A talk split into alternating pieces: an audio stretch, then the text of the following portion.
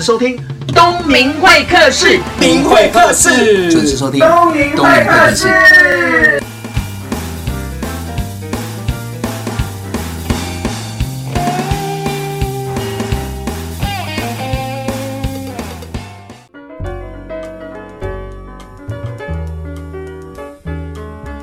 位听众，大家好，欢迎收听东明会客室，我是主持人王东明。今天邀请到的是立众公关的董事长严小翠，她出了一本书，叫做《这些事去问严小翠》。小翠姐姐好，哎，不不，不能讲姐，小翠好。东明早，大家早。哎，为什么我不能叫她小翠姐呢？最特别的地方是我们因为网络而认识，那也知道她出书。那有一次的机缘之下，我们见了面，我就说：“哎，小翠姐你好，毕竟是晚辈嘛，我们要跟前辈打招呼。”她就这样。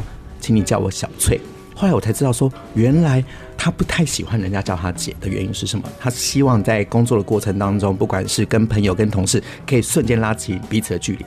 对，通常对我的称谓只有两种啊，一种就是小翠老师跟小翠，就只有这两种，没有第三种。因为如果我们不是师生的关系的时候，那就是小翠。不管你跟我是工作或者是任何六同里头的任何一种，都可以直接叫我小翠。但如果是学生的时候，要叫我小翠老师，不可以省略老师。好，我提醒大家一下，嗯、小翠最特别的地方是她工作繁忙之余，还会到学校去教书。是，但是因为你出了这本书，大家一定很好奇公关的产业，而且。你最特别的地方，在这个业界今年满三十年了，快了，快了。对，而且在第一家公司就待了二十三年。嗯，那在没有网络的那个时代就开始做公关了，对，然后就开始从剪报纸开始当小妹。你可不可以跟大家分享一下什么是公关？还有就是说前后在没有网络的时代跟现在网络资讯爆炸时代当公关有什么样的差异？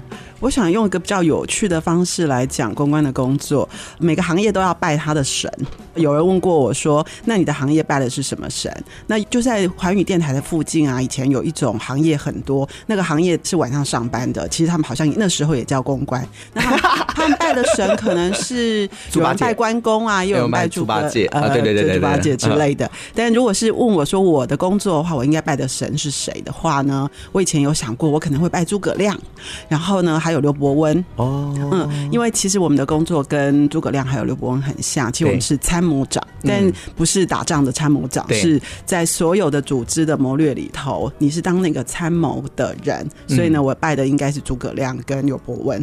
很好哎、欸，这样大家有听懂了。同样是公关，但是拜的神不一样，工作的目的跟里面要呈现的方式也都不同。是，那所以因为是参谋嘛，比如说我们以前看到诸葛亮的时候，他最常做的事情呢是在掐指；刘伯温也是那个要抽签啊、掐指头啦，嗯，然后那个观天象啊，所以他们大量做的事情其实叫资讯收集啦。只是他的资讯收集的方式可能还借助了一些比较高超的能力，但是如果就现代来说，他要会的东西，我们其实。通通都要会，只是我们现代可能比较方便一点，因为我刚入行的时候，嗯，还没有网络，那收集资料要怎么做？那现在有网络，那大家都很会收集资料，但是在不同的年代，其实这样子的一个工作的特质一直都存在着。参谋嘛，哦，但是参谋怎么样能够收集到你最需要的那个资讯，就是一个要不断学习的工作了。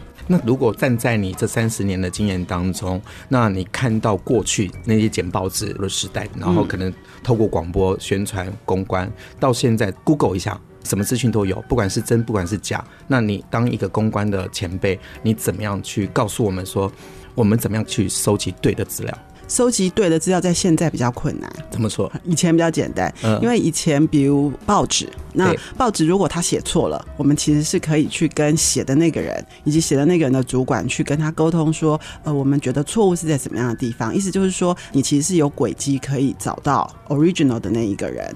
那现在网络的时候呢，它是转载再转载再转载，然后农场又非常的多，所以常常那是以讹传讹的结果。所以我们看见的时候，像昨天我有一个很有名的朋友是范科学的总编辑，他就讲说，如果你在网络上看到一个非常争议的题目的时候，你会不会也跟着去脸书上面也吐他一口口水呢？就是发表一下你的立场呢？嗯，那他就问他的网友们说：“你会这样做吗？”其实我们自己摸着良心说，我们大部分都会。然后，因为我们都会在我们看见的瞬间会认为我看到了事实，但是其实我们到底看到多少是事实？这件事情是在现在这个环境里头很可怕的事情。可能都只有表面，我们看到有可能只有表面，没有深入。呃，可能比表面还要更糟，因为他也许是以讹传讹的结果，或者是有心人利用这个特质而操弄的一个谣言，然后这个谣言其实是刻意想要伤害某些人的。对，我觉得网络这个部分哦，真真假假，假真真，有时候那种写一些负面的、批评的，都好像都不敢用真名，都躲在人的后面的这个部分。都是以前我们小时候说的叫黑函，但是现在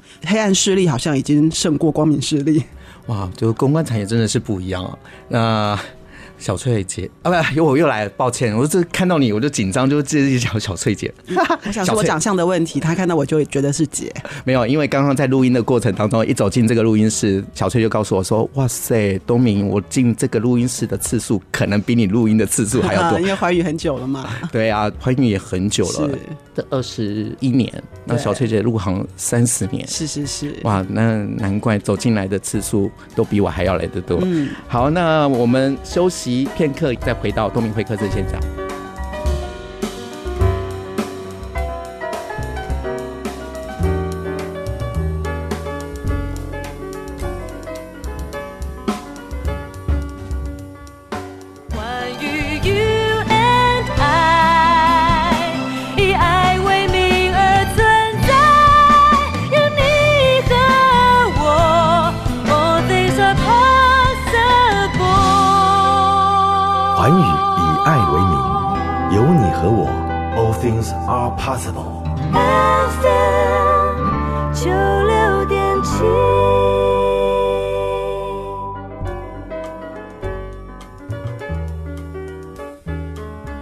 到东明会客室的节目现场，我是主持人王东明。接着要和听众分享的是严小翠这本书很特别哦，它的书名叫做《这些事去问严小翠》。我第一次看到这种书名，哎，这好尴尬。这些事去问严小翠，那不是就是什么事，大事小事，包山包海的事情都要去问你？这本书好像应该上市。三年，三年，三年，二零一三年三月对，然后已经这么久了，我还是每次都觉得很尴尬，因为这书名其实跟我的个性很不一样，然后也不是我起这个书名的，嗯哼，是这个出版社的总编辑，他是我二十多年的好朋友。那他决定这个书名，而且很坚持，因为他认为，在他认识我的这二十多年里头，不管他自己或者是他所有观察过认识我的人，好像就会把我当做是很重要的咨询对象，不管什么的事情都要去问一下小翠的意见，或者请小翠帮忙。那所以他觉得这个书名是最适合我的。比如什么？范围很大，家庭问题啦，求职问题啦，爱情啊，工作啦，就好像嗯，这样讲有点三八，就好像上知天文下知地理，但是问题目范围确实是还蛮大的。我觉得最重要是，人家喜欢你才会敢问你，而且是信任你才敢问你啊。嗯，就我鸡婆啦，所以人家问我什么问题，我会的我就告诉人家，我不会的我就去帮人家找答案，所以也蛮像 Google 的啦。好。蛮像 Google 了，意思是说，呃，也是一个百科全说。因为小翠已经看过很多的大小事，也经历过很多人，也带过很不同的组织哦，那做过不同的专案。那比较好奇是这本书之外，我有看到就是说，你一直在提醒大家，就是在还没有到达那个位置的时候，先准备好那个位置的能力跟脑袋。然后还有就是说，我看到有一段很有共鸣，就是不要说我不会。那有可能就是机会。我觉得这件事情，我想要提出来跟小翠讨论的原因是什么？因为现在年轻人就大部分说这个不干我的事就不想做了，跟以前好像就不一样。对，我觉得不管人家来问我问题，嗯，或者是人家请我帮忙一个事情，或者是我的主管叫我做一个工作，对我来说，只要人家愿意开口，嗯，那都是对你的肯定。因为就算他觉得你最笨，然后呢，你最不会拒绝。不会拒绝是个优点哎，虽然说我们也懂得分辨优先顺序是需要的，但表示你的亲和力很好，然后每一个人都很愿意找你。他不见得觉得会有答案，或者是你一定会帮他的嘛，但他愿意找你是你一个人生很重要的优势。那人家愿意找你的这一个机会，你要不要接球？嗯、那如果你接了这个球的时候，你会的东西你会再练习一次，你不会的东西你就去想办法会。嗯，那所以这样子，人生所有包围着你的直接人、间接人，每一个。人都创造让你学习的机会，我觉得很感恩。可是现在年轻人哦，我们这样讲好了，我看到的年轻人有两种嘛，一种是很有自信，这个会去做，会不断的接受挑战；另外一种是没有自信，他觉得你找我，我可能没有办法做好。嗯，东明，我觉得刚好相反哎、欸，嗯、我觉得有自信的人比较会拒绝，没自信的人比较不会拒绝。很多好学生或者是一路念书都还蛮顺利的孩子，反而他比较容易是。站在舞台上面，然后觉得自己这样子很棒的，嗯、所以他倾听的能力会变少，然后学习的主动性会其实比较低。那我觉得没有自信的孩子，觉得自己不够好的孩子，他比较会希望他可以更好。所以我觉得弱者有时候其实是强者、欸。哎，哎，那这样子在讲，我应该也是属于弱者的一种。小翠，您在书上有提到的一件事情，我想提出来讨论，因为我曾经也碰过这样的案例，就是一路。念书到出社会都是得第一名，嗯，那他在工作的部分当中，他自我的要求很高，但是他的主管就会对他的工作稍微有点小要求，那他就会认为说，可能主管是看在我第一名，或者是学历，或者是有什么样的光环，然后处处为难。那你做了一个很好的比喻跟解释。其实那叫期待值啦，就是我们心理学里头有一个叫做那个期望与满足，所以我们对一个一路都很优秀的人，你相对对他的期待值会比较高。那其实这就是他的弱势，因为别人会把所有对于他的标准都定得比较高，那所以他在追求这个比较高的标准的时候，其实他也是要花出一些心力的，所以他其实是比较辛苦。那相对他对自己的要求这么高的时候，他的。忍受挫折的那个这个受挫的能力其实会比较低一些些。那我觉得上帝很公平啦，就是说他可能前面这些东西是他的优势，对，那他可能会比较晚才碰到挫败感的这个训练。那如果他能够走过去挫败感的这个训练的过程，重新找到一个新的 balance，就是我不是唯一最好的人，然后我也需要学习，挫败是一个常态，因为挫败我才有再更好的机会的话，他应该就会变成一个更更好的人。所以你的意思是说，当我们接受到失败或挑战的时候，不见得是一件不好的事情。是，我觉得要很感恩。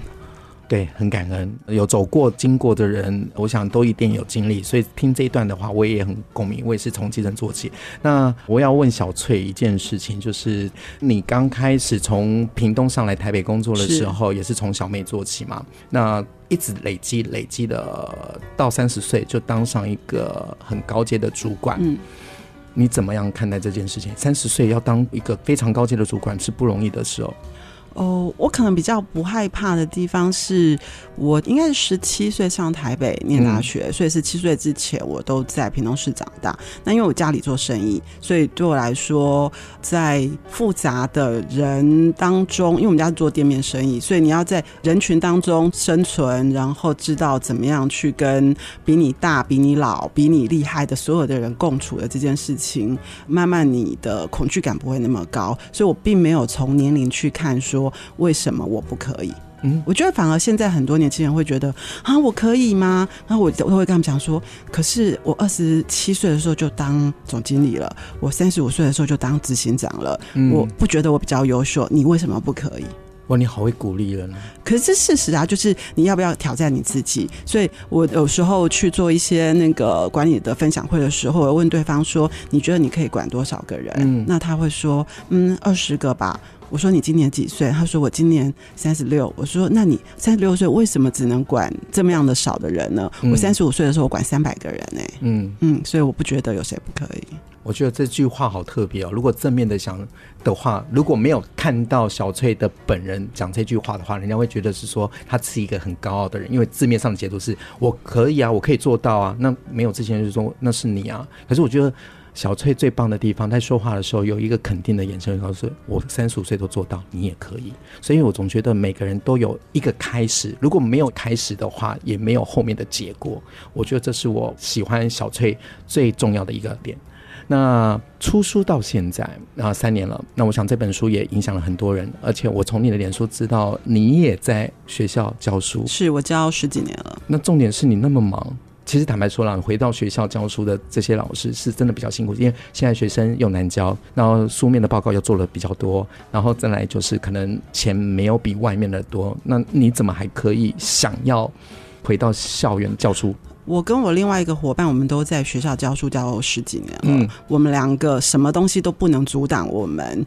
呃，其实在学校开课不容易，因为它是十八周，一个学期有十八周。那我教书的态度是，这十八周我要做到都不请假，也不请人代课。所以意思是你大概这学期的开课的期间，不太能够做太长的时间的旅游啦等等这些的安排。嗯、所以我们会讲，那是一个 commitment 很高。但这十多年来，我们两个人都很坚持这件事情，从来没有退缩过。虽然我们也是算红牌老师了。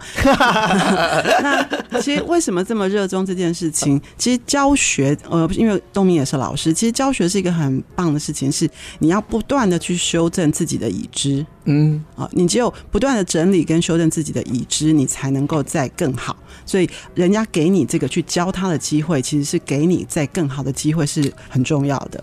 那再来就是因为学生，你看像我们教十多年来，他应该至少经历过好几个 generation，所以学生的年代从不同年级到现在，应该教到就八年级的了嘛。那我倒不觉得现在的孩子越来越难教，只是科技的环境让他们可能专注的能力嗯比较弱，不容易专注，不是能力。哎，我从来不相信能力这件事情，我觉得任何人都很棒。然后那个以优生学来说，孩子只有越来越好。那这十多年来，我也不觉得我有任何一年的。学生比前一年的不认真，可能我运气很好，我教的孩子都很不错，但是我觉得那是教的方法而已。啊、哦，那我其实要的是我自己不断的修正，然后从他们，我觉得其实学生给我的回馈会更多，因为我从他们身上学习到他们求知的方法，或者是他求知的时候会遭遇到什么样的困难，或者他缺乏了什么样的东西。那这跟我当初为什么要去教书，我教的是公关，嗯、就是我的本行。对，那我可以从他们身上知道说，我要怎么样在行业里头在做哪一些补齐，或者是回到源头，因为他们未来会进入这个就业市场，我要在学校的时候就把他们把什么样子的知识。跟态度先教会，这样他以后到职场的时候，他还会是一个好的公关人。哇，真的是很用心的老师哦。除了用心之外，我就觉得你真的超厉害。我常常在你的脸书看到小翠分享她看了哪部日剧啊，看哪部韩剧啊。你怎么那么多的时间看？而且真的有影响我，你推荐的我几乎都有看，而且都中。哦，对，我的连友们喜欢我分享书，喜欢我分享电视，喜欢我分享那个看到的这些学习类的知识来源，所以这些都是我觉得很开心，人家喜欢我阅读或者是收看的这些电视。其实我最开始最喜欢的其实是广播，我现在还是喜欢，只是说因为它不是那么的大家都一起讨论这个课题而已。对，我研究广播很久，因为我第一个得到的玩具好像就是收音机，所以我从小就听广播。哦。我会有压力，从小都听广播，好喜欢哦。当 DJ 也是有一天我的梦想之一。呃，好，那我会跟我的那个制作人讲一下，如果有机会的话，那我也请。应该没有收听率吧？不要这么说，现在没有所谓的收听率了，现在就是点击率了。因为现在对对，现在网络上就可以点了，而且是随点随播。那。我就看戏啊，最棒的地方是小翠有跟我讲说，你就是看一下这角色跟这个角色的互动情形，那你也不要融入当下。当这个冲突的时候，你就站在导演的立场去看这件事情，看有怎么样去面对处理，然后做一个很圆融的，不要都得罪，然后最圆融、最美好的结果。我觉得这是小翠要大家看戏的重点。那送一首歌给听众朋友，小翠要送什么歌呢？嗯，因为刚刚谈到学生嘛，那我想要送那个范玮琪的《启程》。好，送给大家范玮琪的《启程》。关于 you and I，以爱为名而存在，有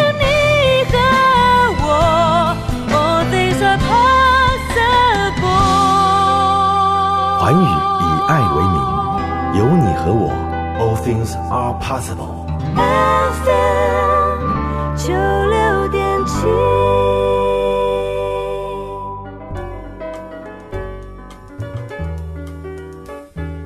欢迎回到东明会客室的节目现场，我是主持人王东明。接着要和小翠讨论的是什么呢？这本书啊，有讲到，就是说一个人的能力跟他的成长环境有点关系哦。人家说心理 gap 拍 C 嘛，那书上有提到，就是说小翠在八岁的时候跟妈妈互动的过程当中学习到很多。对，我们家是屏东市最有名的电绣。电绣是什么呢？就是大家的那个学校的制服啦，然后军人的军服啦，举帆上面要有名字，或者是要有任何的装饰的这些，透过电车去绣出来的东西的话，我妈应该是屏东市第一名的。嗯，所以我们家开这样子的店，在屏东很久很久。那相对的，因为刚刚东明提到行李架嘛，那开店面生意，然后家里头我又是长女，所以我大概从出生开始就是跟着妈妈在店里头要帮忙所有的东西。那怎么帮忙？这个过程当中又学到什么？好，开门做生意呀、啊，它有很多要打理的事情，但是这个工作它很不一样的地方是。妈妈就是那个主厨，对，所以你有没有看过主厨自己跑出来接待客人？没有啊，不行嘛。嗯，所以因为他主厨就是一直忙着接单，然后烹饪出东西来。对，那所以是不是需要外场的人？是，这外场的人包括是接外送的啦，还是内用的啦？对，这些单子你要接，而且你要知道说，那接了这些单子，主厨目前的消化量怎么样？嗯、那你如果要拒绝单子的话，要怎么样拒绝？或者是请客人可不可以不要订午餐，订晚餐比较好，好不好？之类的这一些沟通协调。然后让秩序不要乱掉，然后不要有人觉得不公平等等。因为电秀可能不是每个人熟悉，但用餐厅你们可能会比较容易理解。所以我就是那个外场经理。我觉得你的比喻也很特别哦，我也听得懂。那但是我觉得有一个地方是你八岁为什么就知道怎么样去控制？其实不是八岁，就是你能做的事情，从你的高度。跟讲话的能力嘛，所以从我能讲话能帮忙，就从我手跟口所有能做的事情，慢慢一步一步进阶。那对妈妈来说，她就是在厨房里头做那个主厨啊，对，所以其他的事情她就要。教我怎么做？是妈妈教你？当然，就是有那个环境，有些人哦，还有爸爸。对，我想说，怎么可能？你一开始外场经理其实也是主厨要会的事情，对，因为他必须要熟悉客人，他才能够出菜来嘛。虽然呃，可能我们那个工作的类别比主厨好一点的地方是，他不用躲在厨房里头，他还是看得到外场的客人，是他可以跟他互动。但毕竟他还是很多时间是低头在做这件事情的，所以他也要先教会我。特别在客人还没有来的时候，客人。忙之前，我们就要先把所有的排程啊，这些工作通通都思考过。所以我常常跟人家开玩笑说：“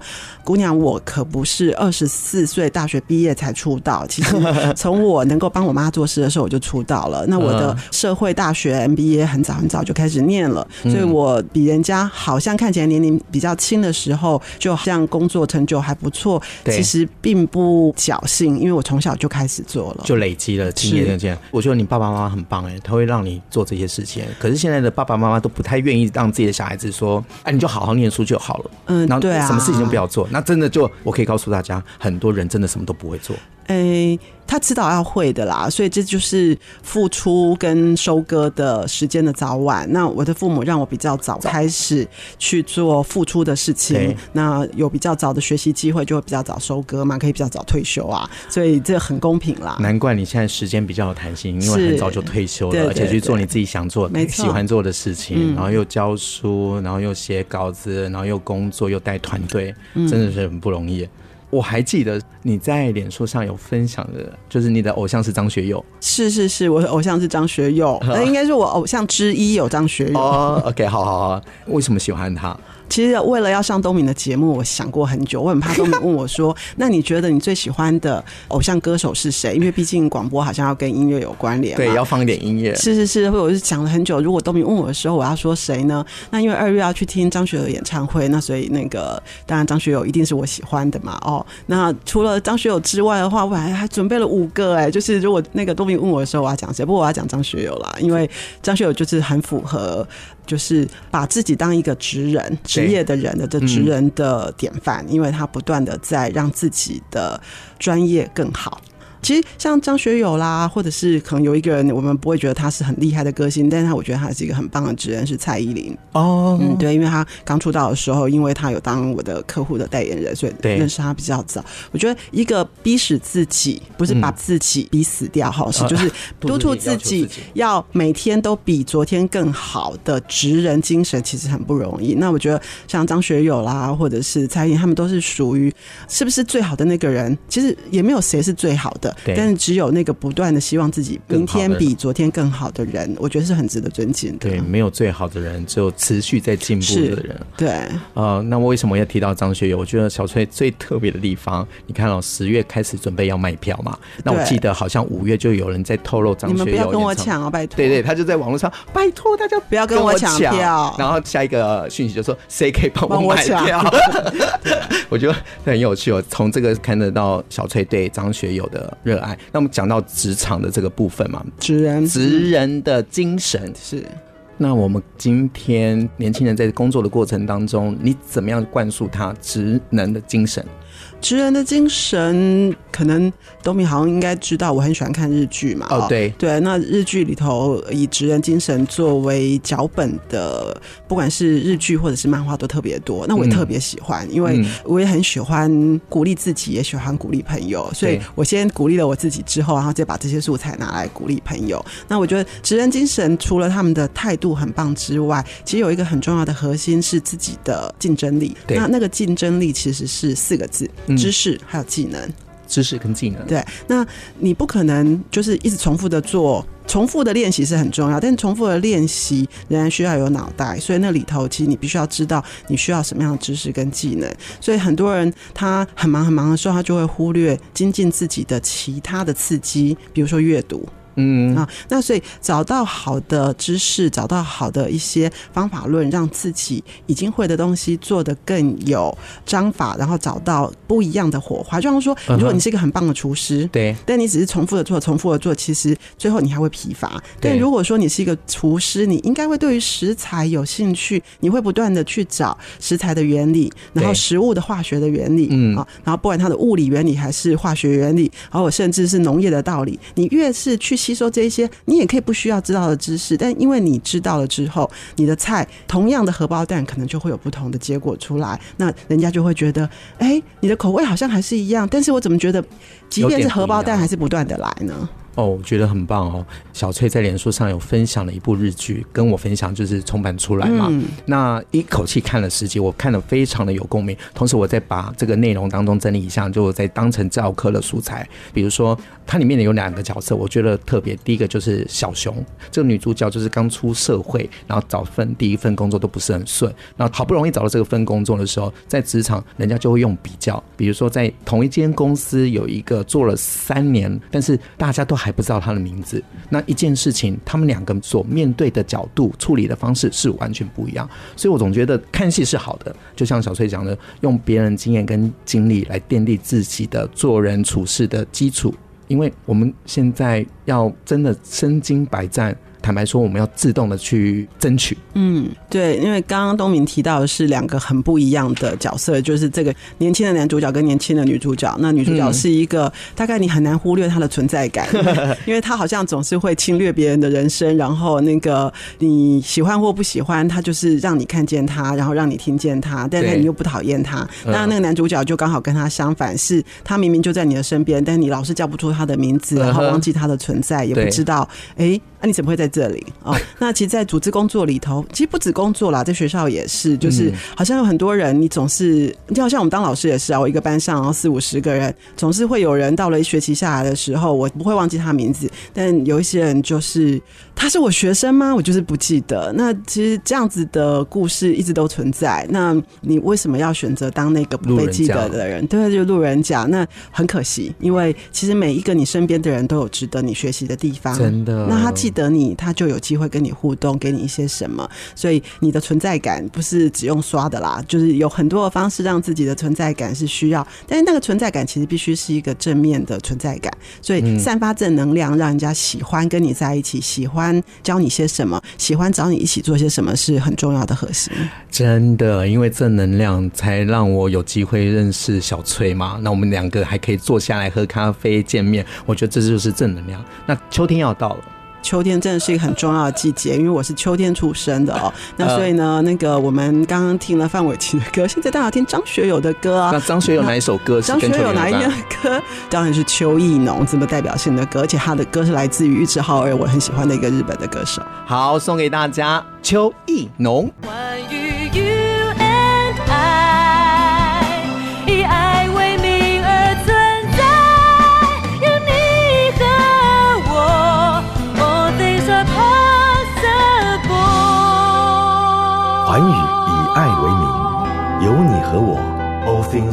possible。FM 九六点七。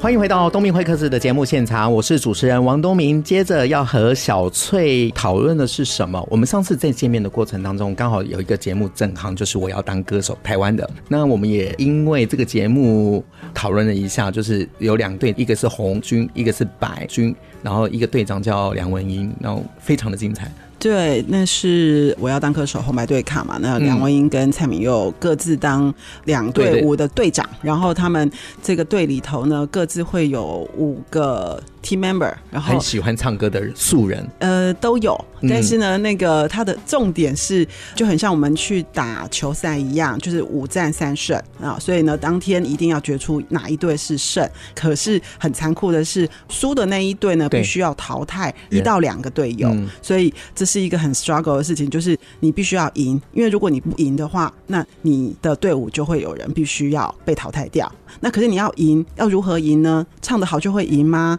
那他们要怎么样在面对？那如果五仗打下来，第一仗的时候是输，第二仗又是输的时候，是不是第三仗一定会输呢？那有没有可能在第三仗的时候可以翻过来，然后三四五连着赢，然后本来是输的，突然就赢过来了？这很难哎、欸，因为你要排这个局，一二三四五，个别是谁来打第一棒、第二棒、第三棒、第四棒、第五棒，然后呢又要去想到底是要先赢呢？因为你五个里头总有强弱啦，嗯，所以你配比这些东西。其实对那个队长来说，那个考验太大了。所以那时候在看这个节目的时候，觉得文英跟蔡明佑真的很有挑战的地方是，那已经不是只是考验他们个人唱的功力了，因为他们都是很棒的歌手，也是音乐人。但是他们这时候居然要被制作人，因为制作人是我的好朋友，就是人称学哥，就是学哥居然要逼着他们两个要去面对什么叫做领导的残酷的这件事情，然后这两个人要面对什么是战略这件事情。我忘记节目一共。录了几个月，但是对梁文音跟蔡明佑来说，应该是人生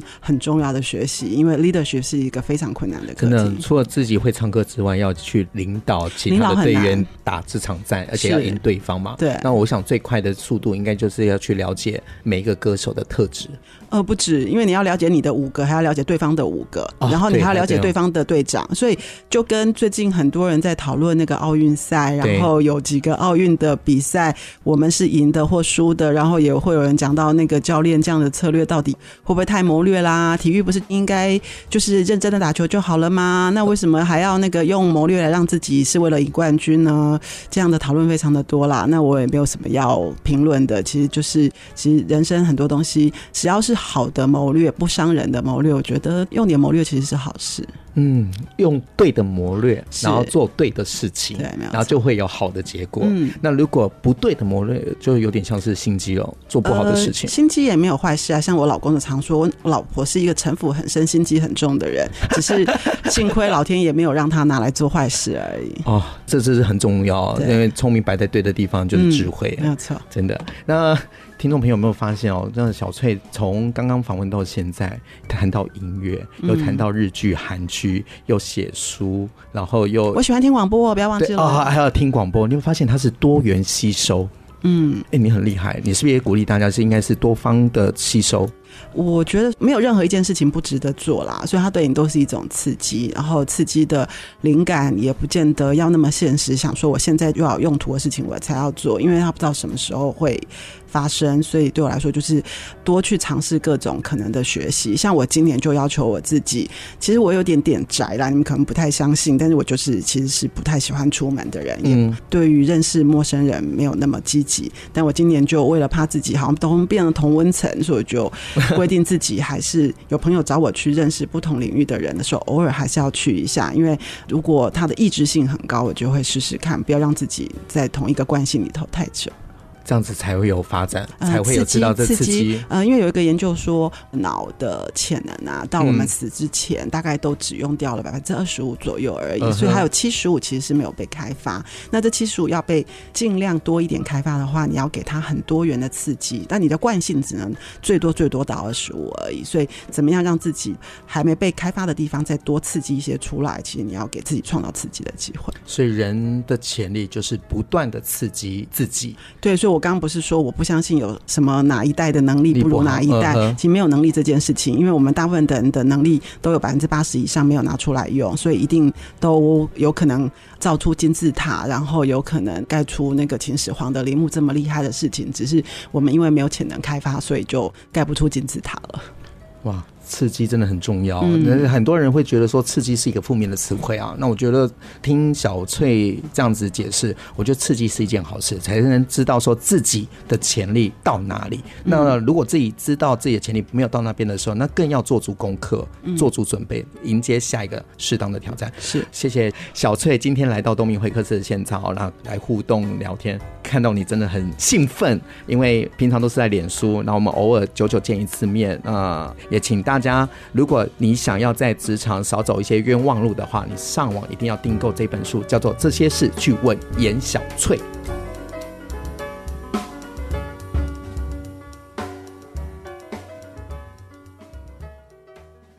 今天很高兴访问到的是立众公关的董事长颜小翠，也是《这些事去问颜小翠》的作者哦。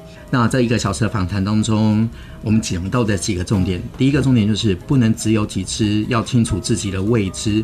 所以呢，不要满足自己现有的状态，自己知道，我觉得不能满足，一定要想未来你未知而发展，这样的话才可以知道自己的可能性。那第二个重点呢，就是不要说不要，我不会。因为对颜小翠来讲，那就是机会。一般人啊，在受到挑战压力的时候，第一个会说：“哦，我不行呢，我不会。”其实那个时候就是证明自己的价值了。如果你做了，不一定会马上百分之百做得好，但是你做了，你就知道要在哪边做修正跟调整。所以，任何事情先求有，再求好。第三个，在小翠身上要告诉大家的是，要不断的刺激自己。